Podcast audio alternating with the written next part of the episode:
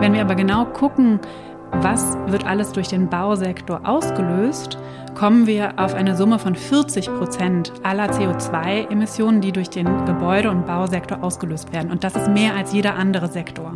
Wir können einfach nicht mehr so weiterbauen, als gäbe es kein Morgen.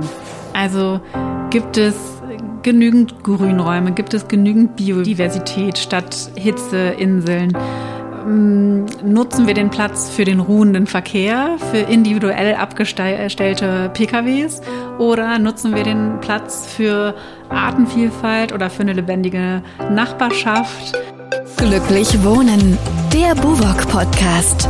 Herzlich willkommen zu unseren Gesprächen rund um Quartiersentwicklung, Stadtentwicklung und Architektur. Am Mikrofon Michael Diwe und heute darf ich Sie zum Staffelfinale begrüßen. Mit der heutigen Folge endet nämlich unsere Staffel 4 wir gehen dann in eine kleine Sommerpause und danach geht's im Herbst weiter. Sie können sich also schon mal den 14. September vormerken. Also heute genießen wir es nochmal und ich freue mich auf ein sehr aktuelles Thema. Perspektiven für die Bauwende. Wie müssen wir anders planen und bauen und welche Chancen stecken darin? Die Bewegung Architects for Future hat dazu sehr klare Ideen und viel beachtete Forderungen formuliert. Eine neue Generation von Architektinnen setzt sich für einen nachhaltigen Wandel in der Baubranche ein. Darüber wollen wir heute sprechen. Ich freue mich auf die Architektin Elisabeth Bröhrmann, engagiert in der Fachgruppe Politik und Öffentlichkeitsarbeit von Architects for Future. Herzlich willkommen, Frau Bröhrmann. Hallo, Herr Diwe, ich freue mich hier zu sein. Wir freuen uns. Äh, nicht jeder kennt Architects for Future bisher. Erklären Sie mal, womit äh, beschäftigen Sie sich? Wie sind Sie so aufgestellt? Architects for Future ist eine ganz offene Bewegung und wir sind 2019 gestartet.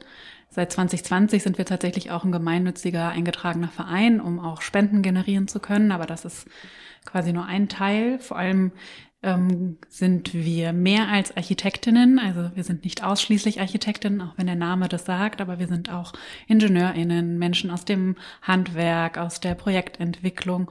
Und natürlich sind wir auch altersungebunden. Also For Future ähm, heißt nicht nur die nächste Generation, sondern auch die jetzigen Stellschrauben bewegenden. Und somit sind wir ganz breit aufgestellt. Unser großes Gut ist das breite Schwarmwissen. Wir sind eben auch ähm, die Expertinnen aus der Praxis und bringen das eben auch rein, unsere Berufserfahrungen, aber natürlich auch unsere Erfahrungen aus der Lehre, aus der Forschung, aus der Wirtschaft. Wir sind ähm, ehrenamtlich unterwegs, überparteilich und natürlich demokratisch organisiert. Und unsere Arbeit ähm, unterteilt sich bestenfalls in drei Hauptschwerpunkte. Das ist einmal mhm. die Wissensverbreitung über die Bauwende, über das neue Bauen, die, das Netzwerk zu bilden, also sich auch untereinander auszutauschen, gegenseitig zu beraten, aber eben auch die Öffentlichkeitsarbeit, um das eben auch zu verbreiten, an die Politik zu bringen und auch die Gesellschaft zu adressieren. Architects for Future, das klingt ja nicht zufällig nach Fridays for Future, also äh, nach dieser großen sozialen Bewegung von Schülerinnen und Studierenden weltweit, Stichwort Greta Thunberg. Wo sind da Schnittmengen inhaltlich, äh, personell oder auch im Hinblick auf Aktionen und Kampagnen, die Sie so machen? Ja, genau. Also Architects for Future, wie der Name schon sagt, wir sind natürlich solidarisch mit der For Future Bewegung und sind da auch Teil des sehr, sehr großen Together for Future Bündnisses, arbeiten da auch zusammen in verschiedenen Arbeitsgruppen, die Politikarbeit, ähm, aber auch jetzt gerade natürlich aktuelles Thema Energiewende, Wärmewende. Ähm, wir als Expertinnen sozusagen vom Fach beraten da die Fridays for Future auch in ihren Haltungen, in ihren Stellungnahmen. Ähm, und wir setzen uns natürlich breit in dem Bündnis für die Einhaltung der 1,5 Grad ähm, Grenze ein und der Ressourcenschonung für die, diesen Planeten. Mhm. Wir gehen natürlich gemeinsam auf die Streiks und unterstützen da die For Future Bewegung. Wir sind da im Austausch und auch ähnlich wie die ähm, Fridays geben wir natürlich zum Beispiel auch Studien in Auftrag oder machen selber Aktionen. Also die Architects haben 2020, 21 im Jahreswechsel eine Bundestagspetition an den Start gebracht, haben ähm, damit 60.000 Unterschriften gesammelt und konnten, wir konnten das dann auch im Bundestag vorstellen.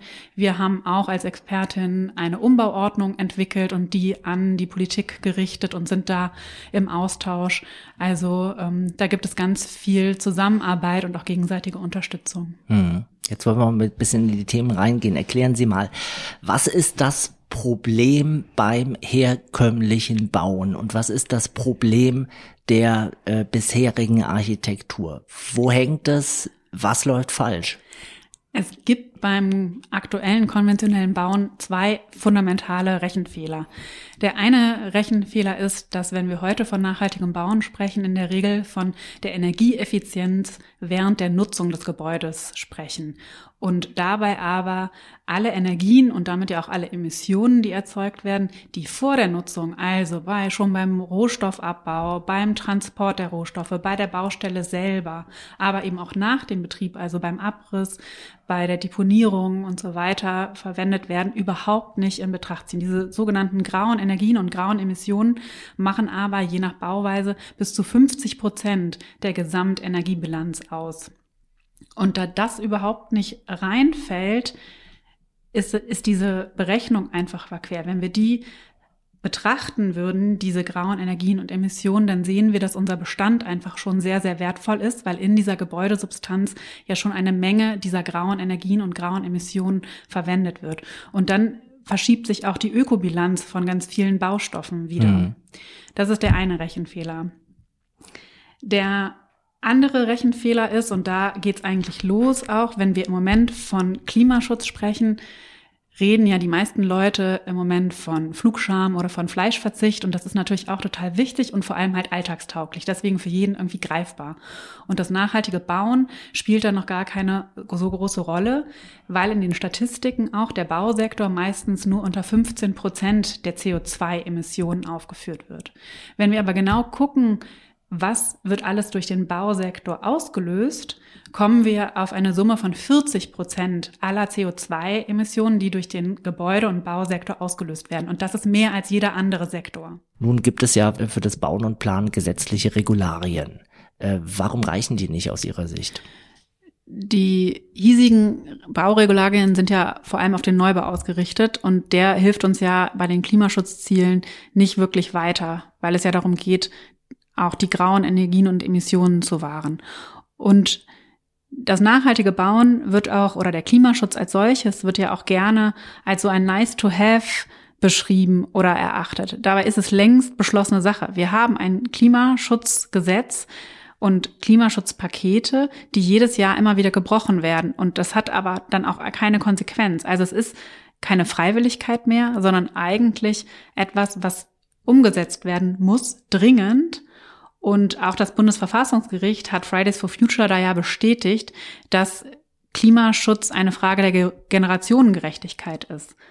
Also geht es jetzt wirklich darum, endlich ins Handeln zu kommen. Erklären Sie das mal, wie kommt diese Differenz zustande? Also wo rechnen Sie anders, sodass Sie von 15 Prozent auf 40 Prozent reinkommen? Oder anders gesagt, was muss man dem Bausektor eigentlich zurechnen, um es richtig abzubilden? Also ähnlich wie bei, was ich gerade schon sagte, mit den grauen Emissionen und grauen Energien ist ja zum Beispiel ähm, der Transportsektor, also das, was ich an Energie im, bei, für den Transport der Baustoffe zum Beispiel verbrauche, geht gerade in den Sektor Verkehr.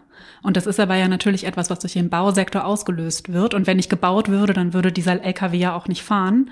Das heißt, diese Prozente müssen wir dem Bausektor zurechnen.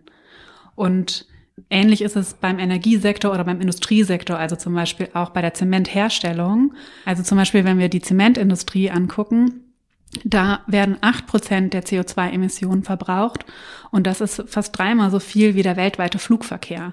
Und diese Emissionen sind aber gerade im Industriesektor versteckt und nicht im Bausektor. Wenn wir aber das alles zusammenholen, sind wir eben bei diesen 40 Prozent. Und das ist halt Klimakiller Nummer eins und da müssen wir halt einfach ran. Das wird durch Baustellen ausgelöst. Und dann kommt halt hinzu, das Problem ist nicht nur das Klima, sondern auch die, der Ressourcenverbrauch. 90 Prozent aller mineralischen, nicht nachwachsenden Rohstoffe werden beim Bauen verbraucht und gleichzeitig entsteht 50 oder mehr als 50 Prozent unseres Abfalls durch den Bausektor. Das heißt, wir bauen und bauen und bauen, gleichzeitig reißen wir ab und das wird ja dann nicht recycelt im Moment, sondern landet ja dann auf Halden oder wird verbrannt oder vielleicht noch in der Straße untergemischt oder so. Aber es ist ja dann endlich, also es geht nicht weiter. Und das ist einfach nicht nachhaltig. Wir leben auf einem Planeten mit Grenzen, also die Ressourcen werden knapp, die Rohstoffe, wenn wir sie die mineralischen wachsen nicht nach hm. und auch unsere Flächen sind endlich und wir können einfach nicht mehr so weiterbauen, als gäbe es kein Morgen. Haben Sie eine Erklärung dafür, warum das äh, bisher vielleicht noch nicht so in den Köpfen drin war wie äh, das Fliegen und der Fleischkonsum? Also Flugscham ist ein Thema, das hat man schon vor fünf Jahren gehört. Ähm, da ist klar, das ist eine sehr persönliche äh, Sache, die den CO2-Fußabdruck äh, beeinflusst. Woher kommt das, dass lange ausgeblendet wurde, was am Bauen und am Wohnen und mit dem Wohnen so äh, zu tun hat? Ich glaube, es liegt tatsächlich daran, dass wenn man eben in die Statistiken im Moment guckt, ganz oft der Bausektor nur unter diesen 15 Prozent läuft. Hm. Man denkt, ach, ist nicht so tragisch. Und es wird natürlich gerne dieses ganze Klimaproblem sehr individualisiert. Und das ist aber auch ein gefährlicher Fehler. Natürlich ist es wichtig, dass jeder von uns anfängt, das zu tun, was er oder sie leisten kann für den Umwelt- und den Klimaschutz. Aber die ganz großen Hebel liegen natürlich in der Politik und liegen in der Wirtschaft. Und da hat natürlich jeder Einzelne in seinem Alltag wenig Einflussmöglichkeit, außer er engagiert sich eben, er klärt sich auf und er geht entsprechend wählen natürlich und setzt damit sozusagen Zeichen und sagt, wir sind bereit für die Transformation. Die Transformation wird kommen. Also es ist ja wissenschaftlich belegt, dass es vorangeht und es ist eine Frage, wie wir damit umgehen und wie wir dem entgegengehen. Und ähm, da muss einfach der Bausektor viel mehr in den Fokus gerückt werden. Im Moment läuft er halt gut unter ferner Liefen. Der Bausektor ist ja auch sehr behäbig. Es sind viele gute eingespielte Player, die äh, da gut unterwegs sind in einer Wirtschaft, die läuft, die wahnsinnig subventioniert wird. Und da wirklich reinzugehen und zu sagen, jetzt Moment mal Leute, wir müssen da wirklich grundlegend umdenken, hier läuft was ganz, ganz schief, ist natürlich auch sehr, sehr schwer. Hm. Sie haben zehn Forderungen für eine Bauwende äh, aufgestellt, also Architects for Future. Bauwende selbst ist ja ein manchmal politisch verwendeter Begriff, bei dem viele Leute ganz äh, unterschiedliche äh, Dinge meinen unter Umständen. Wenn Sie von Bauwende sprechen, was meinen Sie? Was möchten Sie? Wir als Architects for Future ziehen den Begriff tatsächlich auch sehr, sehr weit. Also natürlich geht es uns in erster Linie darum, die Bedarfe zu hinterfragen, zu gucken, wie bauen wir wirklich, ähm, die nachhaltigen Baustoffe ins Spiel zu bringen, nachhaltige Konstruktionen zu etablieren, Kreislauffähigkeit zu etablieren ähm, das wirklich alles ökologisch nachhaltig zu machen. Aber es geht natürlich auch darüber hinaus. Es trifft, betrifft natürlich auch die Arbeitsbedingungen auf den Baustellen, in den Architekturbüros, in den Planungsbüros. Es betrifft die Lehre, die sich verändern muss. Ähm, es betrifft den, die soziale Zusammenhalt. Also der Bausektor ist ja für einfach viele der aktuellen Herausforderungen mitverantwortlich und kann da Hebel setzen. Und das alles schließt die Bauwende mit ein. Also es geht nicht nur um die ökologische, natürlich auch um die ökologische, aber auch um die sozial gerechte Bauwende und die klimagerechte. Hm, gehen wir gleich nochmal äh, detailliert drauf ein. An wen richten sich diese Forderungen? Wir wollen natürlich alle erreichen. Wirklich die Kolleginnen in der Baubranche, um denen wirklich Umsetzungsideen mit an die Hand zu geben und da ins Gespräch zu kommen, weil viele einfach auch nicht wissen, wie muss ich denn diese Transformation vollziehen. Aber es geht natürlich auch darum, aufzuklären in der Breite der Bevölkerung, weil auch wenn wir nicht alle bauen, wohnen tun wir alle. Und das ist natürlich auch da wichtig zu sensibilisieren. Und wir wollen natürlich auch die Politik erreichen und die Wirtschaft, weil, wie ich gerade schon erläuterte, da liegen die wirklich richtig großen Stellschrauben. Und viele davon sind ganz, ganz einfach umsetzbar, sogenannte Low-Hanging Fruits. Da müsste man gar nicht viel machen, ähm, ein bisschen mutig voranschreiten. Statistisch gesehen verbraucht ja jeder Mensch in Deutschland rund 46 Quadratmeter äh, Wohnfläche. Dieses, ihre Forderung überdenkt die Bedarfe. Das kann ja sehr persönlich werden. Also äh, wie müssen wir auf weniger Fläche wohnen? Sie hatten da in dem Zusammenhang mal von neuer Bescheidenheit gesprochen. Ja, tatsächlich um das wieder aufzunehmen, tatsächlich sind es sogar 47,7 Quadratmeter laut der mhm. laut des Umweltbundesamtes. Äh, die Tendenz steigt halt weiter und ist halt in den letzten Jahrzehnten auch exorbitant gestiegen. Und natürlich wollen wir das niemandem vorschreiben, aber zumindest mal die Idee zu geben, wie viel Fläche ist denn eigentlich ausreichend? Und der Punkt ist ja auch, das ist ja der Durchschnitt. Die allermeisten Menschen leben auf viel weniger pro Kopf als diese groben 48 Quadratmeter und es sind nur ganz wenige, die auf sehr, sehr, sehr viel mehr leben. Und wenn man das mal betrachtet, am Ende, wo ist da das Problem? Also wenn wir einen Drei-Personen-Haushalt haben und dabei 140, 150 Quadratmetern sind, ist das ja eigentlich auch ausreichend. Ähm, damit kann man sicherlich gut ähm, hinkommen. Und auch da nochmal wirklich der Realität ins Auge zu fassen, auf die Wissenschaft zu hören und diese Tatsachen eben zu akzeptieren. Wenn wir diese notwendige Transformation gehen wollen, und das müssen wir, wird es am Ende nur über Reduktion funktionieren. Also wir werden diese Bauwände nicht schaffen, wenn wir jetzt einfach alles, was wir vorhaben zu bauen, einfach aus Holz bauen oder so, sondern wir müssen insgesamt weniger bauen, um mit den ähm, Ressourcen und mit dem CO2-Budget, was wir haben, noch auszukommen, weil im Moment haushalten wir über unsere Verhältnisse hinaus. Der ökonomische Drive höher, schneller, weiter, das ist einfach nicht mehr zeitgemäß. Das können wir uns nicht mehr leisten, denn dann verbrauchen wir alles und gehen im Prinzip pleite gemeinsam. Mhm.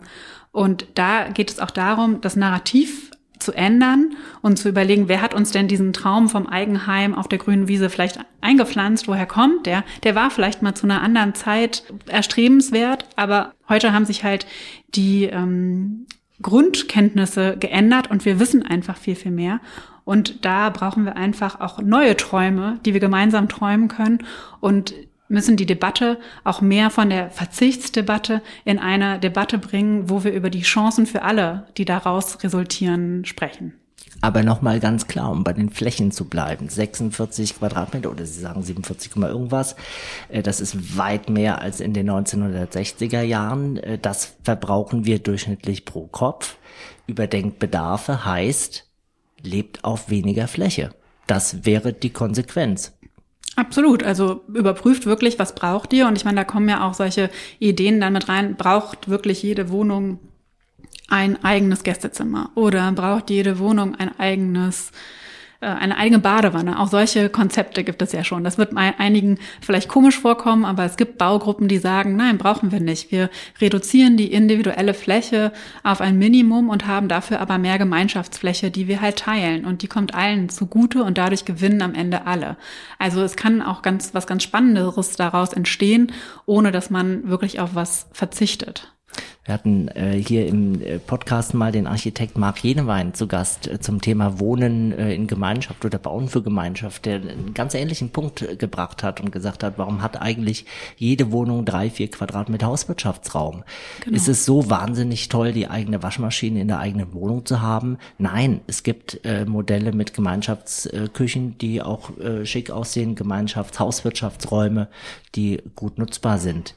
Ähm, merken Sie, dass bei einer jüngeren Generation da wirklich ein Bewusstseinswandel stattfindet. Sie hatten gesprochen von diesem Bild des Einfamilienhauses, was bei vielen im Kopf drin ist.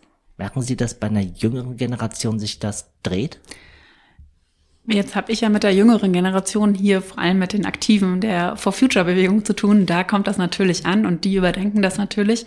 Aber es wird sicherlich auch andere Bereiche geben, in anderen Bubblen sozusagen, die das noch nicht für sich verinnerlicht haben. Aber auch da muss man ja gucken, wie erreicht man die und wie kann man denen erklären, dass es aber jetzt einfach notwendig ist und es auch ein Akt der Solidarität ist, gemeinsam in diese Zukunft zu gehen. Also ich wiederhole mich da ja, diese Notwendigkeit der Transformation wird kommen. Das ist wissenschaftlich belegt. Und entweder wir schaffen das jetzt in geregelten Bahnen, gemeinsam diese, diese Herausforderungen zu meistern, oder wir werden irgendwann davon überrollt.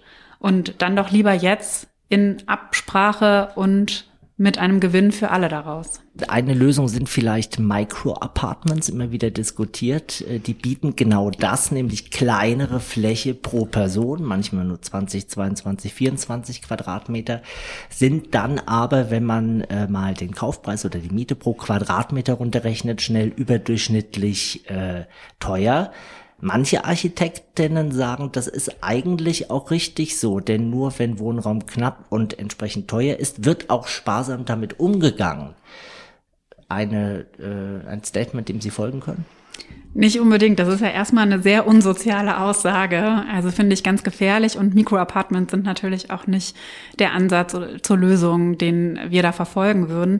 Ähm, wir wollen ja eigentlich eher, dass es mehr zum Austausch kommt und nicht weiter zur Vereinzelung. Also im Moment kämpft die Gesellschaft ja eher damit, dass sich alle individuell in ihre Schneckenhäuser zurückziehen und es auch nicht mehr zum Austausch kommt. Also das merken wir ja auch in der sozialen Frage, dass immer weniger miteinander gesprochen wird und immer weniger Verständnis für die Lebenssituation des anderen oder der anderen ähm, präsent ist. Und da sind Mikroapartments sicherlich nicht die Lösung. Ähm, und zurück zum Wohnen. Ähm, Wohnraum sollte ja erstmal grundsätzlich nicht dem Markt ausgeliefert sein, sondern Grund, also Wohnen ist ja eigentlich ein Grundrecht und sollte kein Spekulationsobjekt sein. Dafür müssten die Kommunen und die Städte Rechnung tragen, dass das so ist, dass das bezahlbar bleibt. Und da ist sicherlich die Wohnraumverknappung ähm, nicht das geeignete Tool überdenkt Bedarfe. Äh, das kann ja auch bedeuten, dass man Wohnraum umverteilt, vorhandenen Wohnraum. Ähm, zur Realität gehört ja auch, äh, gerade viele ältere Menschen wohnen vielleicht in großen äh, oder sehr großen Wohnungen, zum Teil jahrelang, nutzen den Wohnraum allein und damit aber Flächen, die eigentlich eher für die Bedarfe äh, von Familien gemacht werden oder von, von Mehrpersonenhaushalten, von WGs oder ähnlichem. Äh, was machen wir damit? Kommen wir nochmal zurück auf diesen Traum vom Eigenheim. Den darf ja jeder träumen und der ist ja auch nicht verkehrt. Also wenn ich in einer Lebenssituation bin mit Familie und zwei Kindern, ist es ja nachvollziehbar, dass ich vielleicht einen Garten haben möchte. Und statistisch zumindest gesehen gibt es genügend, mehr als genügend Einfamilienhäuser, wie wir Familien in Deutschland haben. Die sind nur nicht von den Familien bewohnt, sondern meistens von der aktuellen großen Babyboomer-Generation, die da noch drin wohnt, nachdem die Kinder ausgezogen sind. Wie bekommen wir die jetzt also da raus? Das heißt, wir müssen denen Angebote machen. Die Babyboomer sind ja nicht mehr die Generation, die sagt, in diesem Haus bin ich geboren, hier will ich auch sterben. Das heißt, die wären eigentlich bereit, für entsprechende Angebote wahrscheinlich auch woanders hinzuziehen wenn sie das soziale Umfeld nicht verlassen müssen, wenn sie dadurch vielleicht einen Mehrwert haben, wenn sie also dann in Wohnungen auch ziehen können, die altersgerecht sind, die vielleicht näher im Ortskern Kern sind und auch entsprechende Komfort bieten. Das heißt, man muss statt jetzt weitere Einfamilienhäuser zu bauen, solche Angebote machen und dann einen Wohnungstausch anbieten. Es gibt tolle Beispiele, zum Beispiel auch ähm, den Bremer Punkt. Da wurde genau das gemacht. Da wurden Punkthäuser in ähm, solche Einfamilienhausgebiete reingesetzt und die Senioren und Seniorinnen wurden eingeladen, dann in diese kleineren, barrierefreien, altersgerechten Wohnungen reinzuziehen. Und damit wurden dann sozusagen diese großen Wohnungen und die großen Häuser für Familien wieder frei. Ähm, und gleichzeitig kann man natürlich auch einen anderen Ansatz nehmen und äh, sagen, wenn da so viel Platz ist, warum holt ihr euch nicht noch Leute dazu? Was spricht denn gegen eine Seniorinnen-WG? Könnte ja auch ähm, ein Format sein. Also den, den Raum gibt es und wir müssen gucken, dass da einfach Bewegung reinkommt. Hm. Aber kriegt man das wirklich in die Fläche?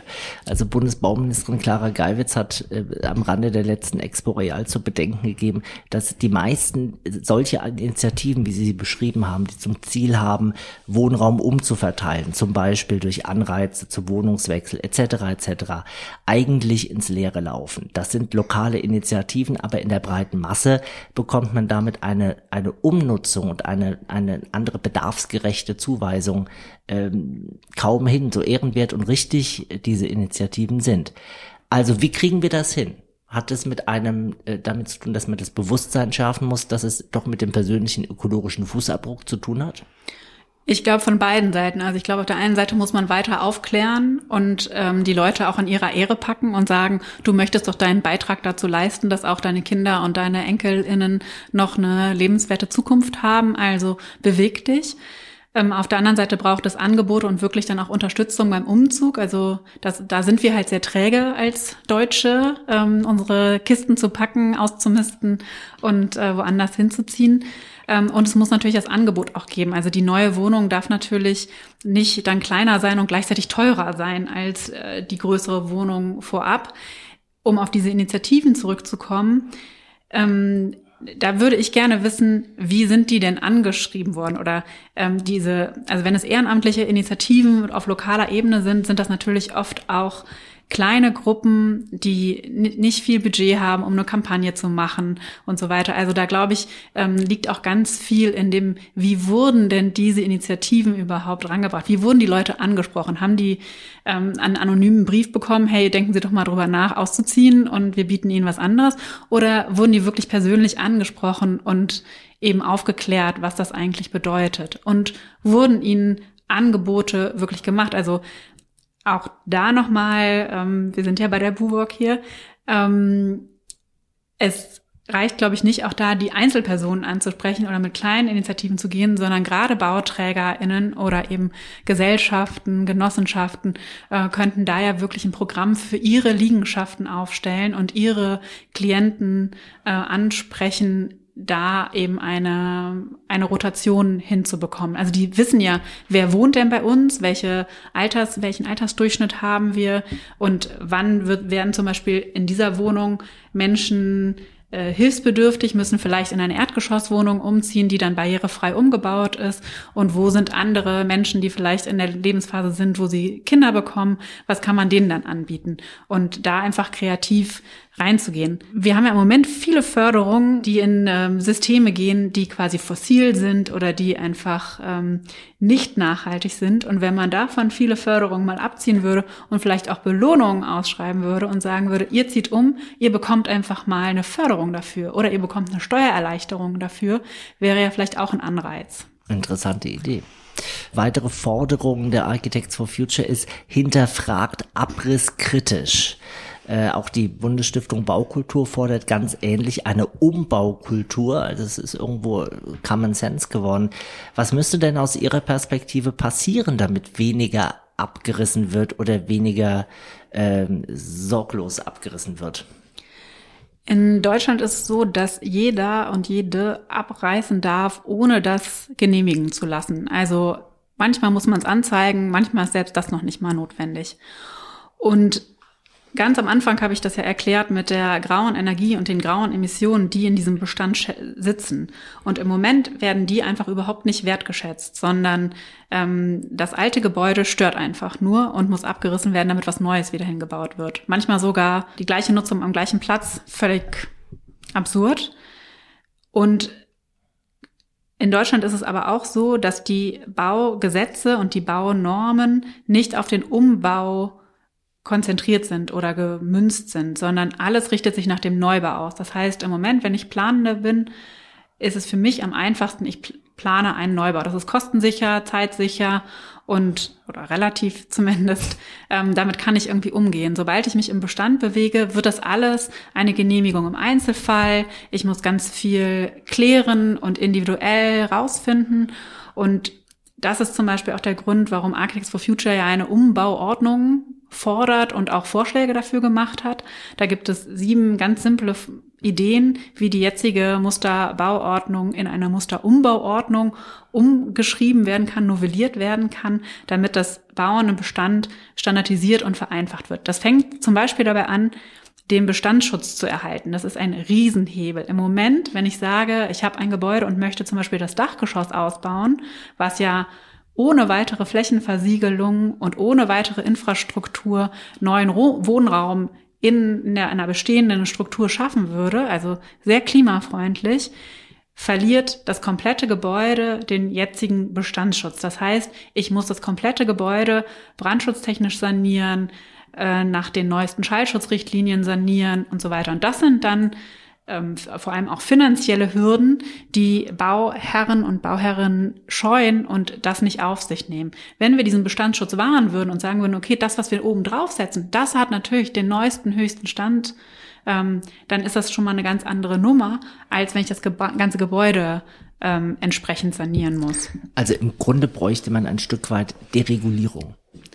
Ja, wir müssen auch unsere Komfortstandards hinterfragen. Also natürlich soll das nicht heißen, dass wir keinen Brandschutz mehr haben oder keine, keinen Schallschutz oder sowas. Aber wir haben da einfach Levels erreicht, die wahnsinnig hoch sind und siehe jetzt Bestandsschutz, die MieterInnen in diesem bestehenden Gebäude leben da ja gut. Also das ist ja, funktioniert ja. Und nur weil ich jetzt oben ein Geschoss draufsetze, dann alles plötzlich auf diesen hohen Standard zu heben, macht einfach keinen Sinn. Also da setzen wir uns an Hürden hin, wo keine sein müssten.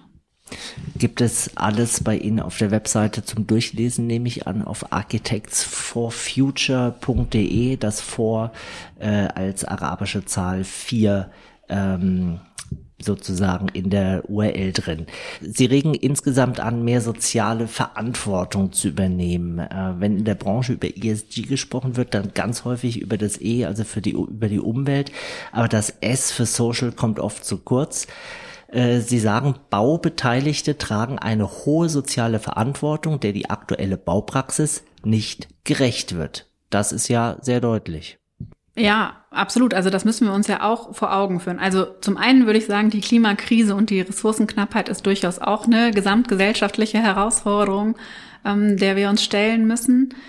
Ähm, und trotzdem ist die Baubranche ja eben auch Verursacher von ganz vielen sozialen Fragen. Also angefangen vom bezahlbaren Wohnraum über äh, wem gehört die Stadt, wie ist die Stadt gestaltet, wie klimaresilient ist diese Stadt, wie gesund ist diese Stadt auch oder wie gesund ist mein Haus, in dem ich lebe. Und ähm, da spielt im Moment ja ganz oft der Kostendruck eine enorme Rolle und natürlich auch die Gewinnoptimierung. Und da müssen wir einfach umdenken, weil da kommen wir wieder zu diesem Punkt des ausbeuterischen Systems. Ähm, wir können halt nicht immer höher, schneller weiter und noch mehr Rendite erzielen, wenn wir eigentlich auf der anderen Seite eine wahnsinnige Ressourcenknappheit haben und eine Klimakrise, der wir entgegenstehen. Und das, was im Moment ja fehlt, ist bezahlbarer Wohnraum und das ist sicherlich auch ähm, keine Zufälligkeit. Also da haben wir ja politische Hebel oder auch wirtschaftliche Hebel, dem eigentlich entgegenzustehen. Und die müssen wir diese Stellschrauben müssen wir packen und anfangen zu drehen. Da kommen zum Beispiel auch Punkte rein wie eine veränderte Bodenpolitik, dass das Grundstück einfach auch der Spekulation entzogen wird. Ein ganz anderer Punkt der sozialen Verantwortung ist natürlich auch die globale Betrachtung. Also die Baubranche ist natürlich auch auf den Baustellen betroffen von Ausbeutung von Fachkräften und ausländischen MitarbeiterInnen, aber auch zum Beispiel die Ausbeutung, die vor Ort global in den Minen passiert, wo wir unsere Rohstoffe abbauen, die wir hier verbrauchen. Also ähm, Sand oder Zement, äh, oder eben auch Holz, was nicht ähm, in nachhaltiger Waldwirtschaft ähm, geforstet wurde. Hm. Machen wir es mal ganz konkret. Was kann der Einzelne, was kann die einzelne äh, Architektin tun oder was kann äh, der einzelne Bauträger tun? Was kann jemand tun, der im Bereich Bestandsbewirtschaftung ist, der das hört und sagt, ich will Verantwortung übernehmen, ich möchte ein Stück weit die Branche, das Bauen und Planen und Wohnen äh, besser machen? Naja, erstmal natürlich auf unserer Webseite die zehn Forderungen äh, durchlesen und beherzigen und danach anfangen zu planen ähm, und das Wissen eben auch weiterzutragen, keine Sorge vor dieser Transformation zu haben und wirklich mit ähm, kreativen Ideen äh, mitzumachen, also von diesem Krisentreiber Bausektor zum Transformationstreiber zu werden. Im Moment haben wir einfach noch die Chance, ähm, dass wir da Vorbild sind und das für uns nutzen können, anstatt irgendwann wirklich getrieben zu werden. Wie sehen Sie die aktuelle Lage in der Branche? Es ist ja so, viele Architekturbüros und viele Bauträger legen äh, Projekte auf Eis, weil aktuell durch Kostenexplosion, äh, Materialknappheit, Zinsentwicklung und Co. Äh, Projekte vielleicht auch unwirtschaftlich werden. Ähm, wie bewerten Sie das? Macht Ihnen das im Hinblick auf diese Bauwende und im Hinblick äh, auf Ihre Forderungen und die Umsetzbarkeit äh, Sorgen? Ja, natürlich macht uns das auch Sorgen, denn ähm, das treibt ja auch die gesellschaftliche Spaltung voran und ähm, wir müssen eben zusehen, wie das auch wieder ans Laufen kommt, weil letztlich liegen natürlich auch gerade gute Projekte ähm, brach und das ist natürlich besonders bitter. Aber man muss eben auch sagen, dass diese ganze Krise und auch diese Preissteigerung, die das nachhaltige Bauen nicht ganz so hart getroffen hat wie das konventionelle Bauen. Also die nachwachsenden Rohstoffe, ähm, die wir ja pushen wollen, die haben das nicht so stark erlebt, weil die äh, gar nicht so da drin unterwegs sind da müssen wir ja darauf setzen, dass wir einfach auch mehr wieder auf lokale Baustoffe kommen, also die, die einfach hier regional auch verfügbar sind und eben die nachwachsenden Rohstoffe, äh, die immer wieder kommen, die auch keine Knappheit dann in dem Sinne erfahren äh, und uns da eben loslösen von den mineralischen, nicht nachwachsenden Rohstoffen. Gibt es denn im Kreise der Architects for Future äh, ArchitektInnen, die sagen, du, bei uns im Architekturbüro sind gerade ganz andere Themen aktuell. Bei uns werden Aufträge storniert. Wir haben gerade echt andere Themen. Ganz bestimmt sind da viele Herausforderungen da, ja. Viele sagen aber auch, sie nutzen jetzt diesen Moment als äh, kleine, also nicht Verschnaufspause, sondern Transformationspause und sagen, jetzt ähm, sehen wir zu, dass wir auf diesen Zug noch aufspringen. Also natürlich ist es auch eine wahnsinnige Herausforderung für ein etabliertes Architekturbüro, ähm, jahrelange Prozesse, eingespeicherte Details, äh, Abläufe, Rahmenverträge und so weiter jetzt alles umzubauen auf dieses nachhaltige Bauen, ähm, um das eben zu schaffen. Aber dafür ist vielleicht jetzt gerade die richtige Zeit. Also gerade jetzt die richtige Zeit, um äh, nach vorne zu schauen und zukunftsfähige äh, Bauten und Quartiere zu errichten oder umzubauen. Sie plädieren für zukunftsfähige Qualität. Wenn Sie durch die Straßen gehen, äh, woran erkenne ich zukunftsfähige Qualität? Wie sieht die aus? Was wünschen Sie sich?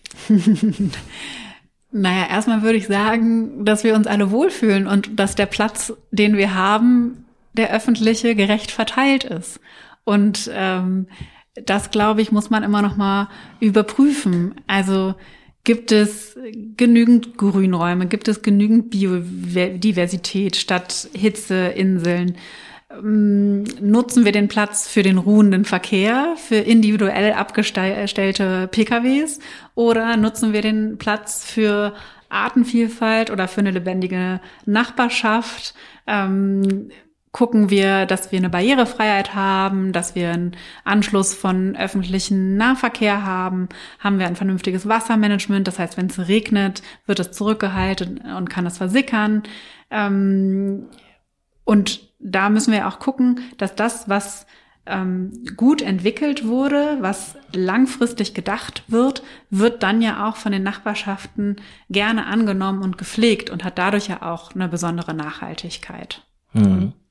Wenn wir mal beim, äh, bei einem Bauthema, serielles Bauen, äh, großes Trendthema, äh, schneller bauen mit einem hohen Vorfertigungsgrad, auch äh, sozusagen Fehler im Bau äh, reduzieren. Ist serielles Bauen auch für die Architects for Future mit ihren Forderungen ein äh, Hoffnungsthema oder sehen Sie es eher skeptisch, vielleicht im Hinblick auf die architektonische Qualität? Nein, unbedingt. Serielle Lösungen brauchen wir, um überhaupt voranzukommen. Ne? Wir sind ja jetzt schon viel zu langsam unterwegs und ähm, wir brauchen eigentlich eine Standardisierung des seriellen Bauens, gerade in der energetischen Sanierung oder auch in der ähm, Wärmeplanung in den Quartiersebenen, wo ähnliche Bautypen sind, ist das ja total sinnvoll, auch Modulbauweisen zu machen. Verbessert zum Beispiel auch die Arbeitsbedingungen für Bauschaffende, weil die ganz oft dann nicht auf der Baustelle arbeiten müssen, sondern in regengeschützten Hallen zum Beispiel ähm, unter, unterwegs sein können.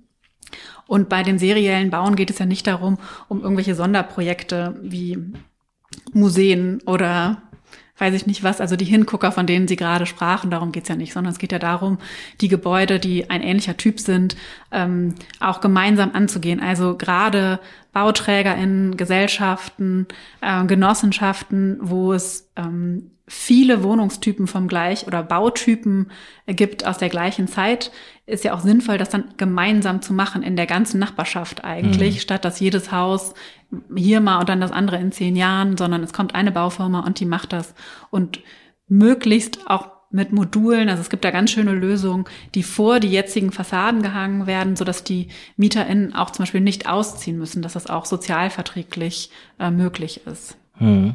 Heben Sie mal ein paar Positivbeispiele hervor, gemessen an den Forderungen, an den Ideen, die Sie als Architects for Future haben.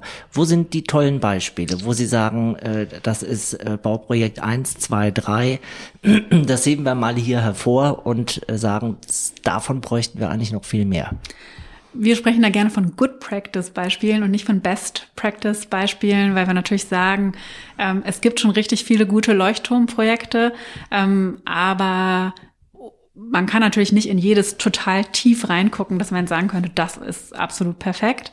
Aber viele Projekte haben viele gute Ansätze und davon können wir dann auch lernen und das äh, verbündeln. Ähm, es gibt zum Beispiel ein ganz tolles äh, Projekt von La Carton Vassal in Bordeaux. Das ist ein ähm, Gebäuderiegel mit Wohnungen und äh, der sollte saniert werden und das Architekturbüro hat ähm, vor diese Fassaden quasi wie ein Regal aus ähm, Balkonen oder Loggien davor gesetzt, so dass in der Bauzeit eben auch die MieterInnen in den Wohnungen verbleiben konnten und jetzt einen Mehrwert haben, weil sie zum einen im Winter eine Loggia haben, die sie zumachen können mit einer Schiebeglasverglasung und im Sommer können sie das öffnen und haben einen Balkon, wo sie Wohnraum eben zu allen Jahreszeiten dazu gewinnen. Und es ist eben im Sommer eine Verschattung und so dass es kühl bleibt in den eigentlichen Wohnräumen und im Winter ist es ein Wärmepuffer, wenn man die Gläser zumacht, so dass auch da eine, ein energetischer Mehrwert äh, bei rumgekommen ist. Ganz tolles Beispiel. Ich erzählte schon vom Bremer Punkt, ähm, den wir gerne nennen als äh, ein Beispiel dafür, dass es Bewegung in den in den Wohnungsmarkt kommt.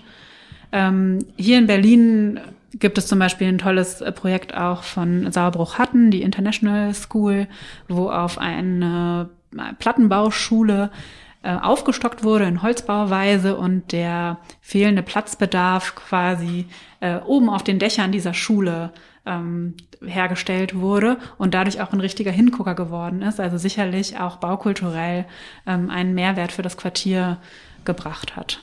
Also es gibt ganz ausgefuchste, schöne Ideen, die auch durchaus in der Breite nutzbar sind. Oder wenn wir in die Schweiz schauen, da ist die Bauwirtschaft schon viel weiter, was Sekundärbaustoffe angeht. Da gibt es ein tolles Projekt, das heißt K118 vom Baubüro In situ und Circular, wo ähm, eine Aufstockung auf einem Bestandsgebäude gebaut wurde, ausschließlich mit ähm, Urban Mining, also mit Sekundärbausteilen zusammengesetzt, was auch nochmal eine ganz eigene Ästhetik mit sich bringt. Und wir packen die Good Practice Beispiele gerne bei uns in die Show Notes rein. Sprechen wir über Quartiersentwicklung. Das ist ja ein Thema, was äh, häufig hier bei uns besprochen wird. Viele soziale, aber auch ökologische Themen verdichten sich im Quartier und in den Herausforderungen, die mit Quartiersentwicklung äh, einhergehen. Aus Ihrer Sicht, was zeichnet ein gelungenes Quartier aus? Und wird der Begriff vielleicht ein bisschen arg gestresst für Dinge, die gar keine Quartiere sind? Na, ich glaube, das ist schon ein ganz wertvoller Begriff, um eben auch nochmal zu sagen, wir sind hier nicht alleine unterwegs, sondern es lohnt sich halt, in die Nachbarschaft zu gucken und auch gemeinsame Lösungen zu finden. Ähm, hatten wir ja gerade schon, Sanierungen, äh, Wärmeplanung sind auf Quartiersebene super, super sinnvoll. Ähm, und was dann ein gelungenes Quartier wirklich ausmacht, ist sicherlich aber auch eine Durchmischung. Also wenn wir zum Beispiel auch ähm, nach Wien gucken, da schaut man ja gerne hin, wenn man auf den bezahlbaren Wohnraum guckt, was macht das aus, was da so diese Lebensqualität ist. Das heißt, es gibt Wohnungsgrößen unterschiedlichster Art, die da zusammenkommen. Es gibt eine unterschiedliche Altersstruktur, es gibt unterschiedliche soziale Gruppen, es gibt ähm, kurze Wege. Man spricht da ja gerne von dieser 15-Minuten-Stadt. Das heißt, in 15 Minuten erreiche ich alles Notwendige. Also gibt es natürlich die Abstockung, einmal 15 Minuten zu Fuß, 15 Minuten mit dem Fahrrad oder 15 Minuten mit dem Auto. Aber da sollte alles erreichbar sein an technischer oder sozialer Infrastruktur, was ich eigentlich benötige, damit ich zufrieden bin. Also auch öffentlicher Nahverkehr. Ähm, es braucht aber eben auch äh, Räume, zum Treffen, die vielleicht auch ohne Konsumzwang äh, vorhanden sind und die ich mir als Nachbarschaft äh, gewissermaßen noch aneignen kann, auf denen ich kreativ sein kann und selber was ähm, gestalten kann, äh, damit da eben auch was entsteht. Also wir erleben ja im Moment auch ähm, einen Schwund der demokratischen Verständ des demokratischen Verständnisses und am Ende die Demokratie beginnt ja im Quartier darin, dass ich dass wir uns begegnen, dadurch, dass wir in den Austausch kommen, dadurch, dass wir miteinander sprechen und aushandeln, was wir brauchen. Und ähm, da braucht es natürlich auch im Quartier die entsprechenden Räumlichkeiten, um das möglich zu machen. Aber ich möchte da auch nochmal drauf zurückkommen auf die Mobilitätswende, denn wir reden jetzt ganz viel über das Bauen. Am Ende hängt das Quartier oder eben auch die Bauwende ganz viel mit der Mobilitätswende zusammen. Also ich sagte das gerade schon, wenn wir diese Hoheit des individuellen PKWs und auch vor allem des parkenden PKWs in unseren Städten nicht angreifen und nicht in Frage stellen, dann werden wir da auch keinen Wandel erleben. Also wenn wir gerade gucken, wie viel unserer Fläche wird von ruhenden, parkenden PKWs in Anspruch genommen, ist es einfach unverhältnismäßig zu dem, wie viele andere also Personen das sonst nutzen können. Und diese PKWs heizen ja zum Beispiel auch auf im Sommer und bringen ganz komisches, also ein ganz schlechtes Mikroklima in die Quartiere hinein. Und da ähm, gilt es natürlich eher, diese Flächen auch aufzureißen, zu entsiegeln und dadurch eben auch mit grüner und blauer Infrastruktur ähm, Mikroklimen zu schaffen, die uns diese Hitze im Sommer erträglich werden lässt. Also Davon reden wir hier noch nicht so viel, aber ähm, auch jetzt gibt es in Deutschland schon im Sommer, ich glaube, 10.000 Hitzetote pro Jahr. Denen müssen wir ja auch entgegenwirken und das nach unten holen. Also es wird schon zu heiß. Ähm, die Quartiere müssen auch äh, dem Klima, der Klimakrise entgegenstehen und da Lösungen schaffen. Beim Thema äh, Verkehrswende, Mobilitätswende, berechtigte Forderung, an wen richtet sich die? Weil viele Bauträger bekommen ja einen Stellplatzschlüssel vorgegeben, äh, müssen so und so viel Parkplätze schaffen, können eine Tiefgarage bauen, aber das, was sie sagen, äh, Stellplätze im öffentlichen Raum äh, aufreißen, das ist ein Thema von Politik? Fragezeichen? Geht direkt an Herrn Wissing. Gut. Nein, aber auf jeden Fall, Herr Wissing äh, wäre da sicherlich äh, wichtig, dass der sich bewegt. Und zu den Stellplätzen, das ist tatsächlich auch einer unserer Forderungen in unserer Musterumbeordnung. Denn diese Stellplatzverordnung in Berlin gibt es die ja Gott sei Dank schon nicht mehr. Aber auch die verhindern zum Beispiel den Ausbau von Wohnungen im Bestand. Und das ist ja der Schlüssel. Also wenn wir gerade nach bezahlbarem Wohnraum rufen, reden ja alle immer von Bauen, Bauen, Bauen, Neubau auf der grünen Wiese irgendwo. Das können wir uns aber ja klimatechnisch nicht mehr leisten. Also müssen wir da Wohnungen schaffen, wo schon welche sind. Also aufstocken, umnutzen und so weiter. Und gerade diese Aufstockungen werden zum Beispiel verhindert in Städten, weil gesagt wird, ich kann keinen Stellplatz nachweisen. Und dann liegt der Dachraum brach und wir können ihn nicht als Wohnraum nutzen. Und das ist auch eine Verschwendung ähm, dieser wertvollen Ressource. Also, das muss sich ändern. Wir blicken in die Zukunft äh, und in, den, äh, in die Wissensweitergabe und die Wissensvermittlung, die Ihnen als Architects for Future wichtig ist. Äh, Sie haben eine neue Gastprofessur an der äh, TU Berlin, die Sie gestalten dürfen. Was wird da gelehrt und wie muss ich mir das vorstellen? Ja, super spannend. Wir freuen uns total, diese Gastprofessur jetzt dieses Semester schon besetzen zu können. Ähm, wir machen das auch im Team und wir wollen natürlich mit den Studierenden diskutieren, ins Gespräch kommen und sie sensibilisieren für diese ganzen Zusammenhänge vor allem. Und auch diese Generation, die ja jetzt dann aus der Uni irgendwann ausgebildet rauskommt, die dann auf den Arbeitsmarkt kommt, vorbereiten auf die Herausforderung, die dann der Arbeitsmarkt oder die Projekte für sie bereithalten. Und das lernen sie aktuell noch nicht. Also bauen einen Bestand oder auch das nachhaltige Bauen mit nachhaltigen Rohstoffen ist einfach noch Mangelware an den Universitäten und an den ähm, Hochschulen.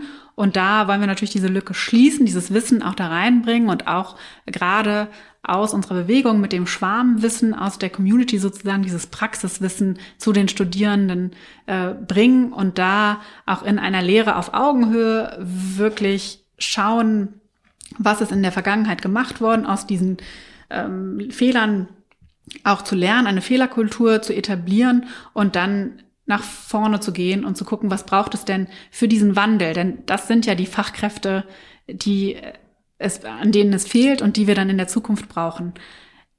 Es reicht aber natürlich nicht nur auf die Unis zu gucken oder auf die Hochschulen, sondern wir müssen natürlich auch die Leute fortbilden, ähm, die aktuell an den Entscheidungshebeln sitzen und Chefs oder Chefinnen in den Architekturbüros sind. Das heißt, wir brauchen auch Fortbildung und Weiterbildung an den Architektenkammern und ähm, auch natürlich an den Berufsschulen, weil auch die Handwerksberufe müssen natürlich diese Transformation mit umsetzen. Hm. Und da leisten Sie einen Beitrag und auf der Webseite architectsforfuture.de äh, gibt es im Zweifelsfall äh, vieles weitere zu entdecken zum Thema Bauwende. Vielen Dank für das Gespräch, Elisabeth Bröhrmann. Ja, vielen Dank, Herr Diwe, für das angenehme Gespräch. Ja, Perspektiven für die Bauwende. Das klingt abstrakt, aber das ist eine ganz praktische Aufgabe für Planende und Bauende. 40 Prozent des CO2-Ausstoßes gehen auf den Bau und den Betrieb von Gebäuden zurück. 90 Prozent äh, der mineralischen, nicht nachwachsenden Rohstoffe werden zu Baustoffen. Aber sehen wir es mal positiv. Das ist ein wirksamer Hebel, um die Dinge künftig besser zu machen. Kreislauffähig zu bauen, Rohstoffe zu verzeichnen, etwa in Materialkatastern wie Madasta und Materialien zu verwenden, die CO2 reduzieren. Holz zum Beispiel. Auch das Nutzen von Wohnraum selbst ist mit Verantwortung verbunden. Statistisch verbrauchen wir alle rund 46 Quadratmeter Wohnraum pro Person. Tendenz steigend. Das ist ein wesentlicher Faktor bei unserem persönlichen CO2-Abdruck. Wohnen ist politisch, aber auch persönlich. Auf wie viel Fläche würden wir persönlich verzichten, um einen echten Beitrag zu leisten? Tja, mit diesem Fragezeichen zum Schluss schicken wir Sie in die Sommerpause, verbunden natürlich mit der Einladung, sich mit einigen Aspekten dieser Bauwende weiter zu befassen. Alle bisher erschienenen Folgen von Glücklich Wohnen sind weiterhin online überall, wo es Podcasts gibt. Ich darf zum Beispiel empfehlen äh, das Thema Mobilität in der Stadt. Wie gelingt die Verkehrswende? Folge 24 und Thema serielles Bauen mit Holz, Folge 18 oder auch Thema Freiraumplanung und Klimaresilienz, äh, sehr hörenswert, Folge 16. Also, Sie sehen schon, es gibt weiterhin viel Wissenswertes zu entdecken. Wir gehen in eine Sommerpause. Ich sage viel Spaß beim Podcast hören. Ähm, Im Herbst sind wir wieder da mit neuen Themen. Am 14. September geht's an dieser Stelle weiter. Das war's für heute. Danke fürs Zuhören und danke für ein ausgesprochen interessantes Gespräch. Elisabeth Brömer. Das war Glücklich Wohnen, der Buwok Podcast. Überall, wo es Podcasts gibt und auf buwok.de.